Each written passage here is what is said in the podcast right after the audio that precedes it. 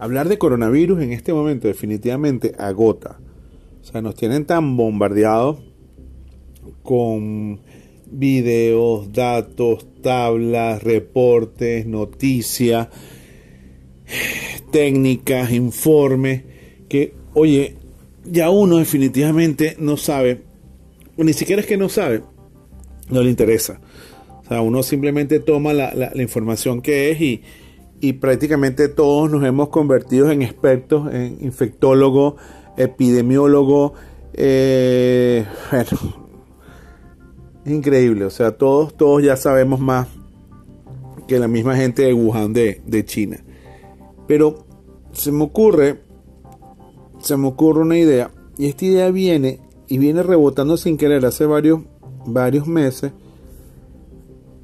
en la cabeza, en mi cabeza, cuando mi hija me comenta que monte un juego en, la tableta que se llama Plague, Plague In, Plague de, plaga que, simplemente el objetivo del juego es, montar una epidemia, una plaga con un virus.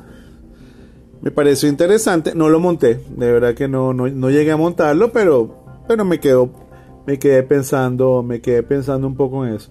Y se me ocurre que como todavía estamos en un momento en que, en que los mortales no, no tenemos toda la información que quisiéramos del virus, no existe vacuna, no está 100% determinado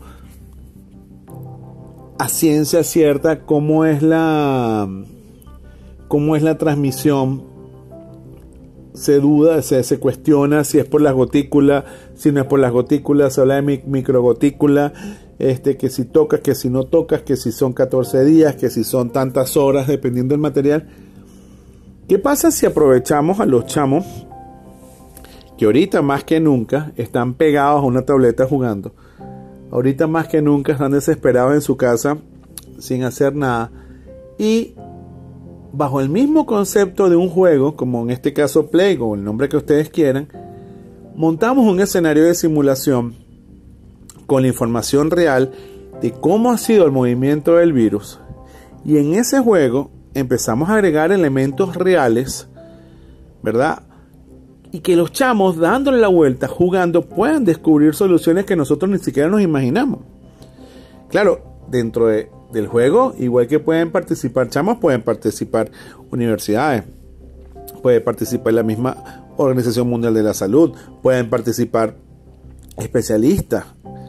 ¿Y quién quita que de repente la solución está simplemente jugando?